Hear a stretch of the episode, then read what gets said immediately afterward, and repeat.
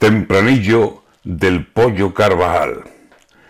Carvajal tiene una lista que puede doler un poco en más de dos y de cuatro, que según informa el mozo, ilegalmente sacaron dinero para sus fondos. Financiación ilegal, que suelen llamarle otros. Y este Carvajal señala a Podemos. Bulo, rollo, venganza de no sé qué, o cuentas de plata y oro. Iglesias y monederos están en la lista. Y otros. Dios sabrá qué pasó entonces, cuando estaba en juego todo.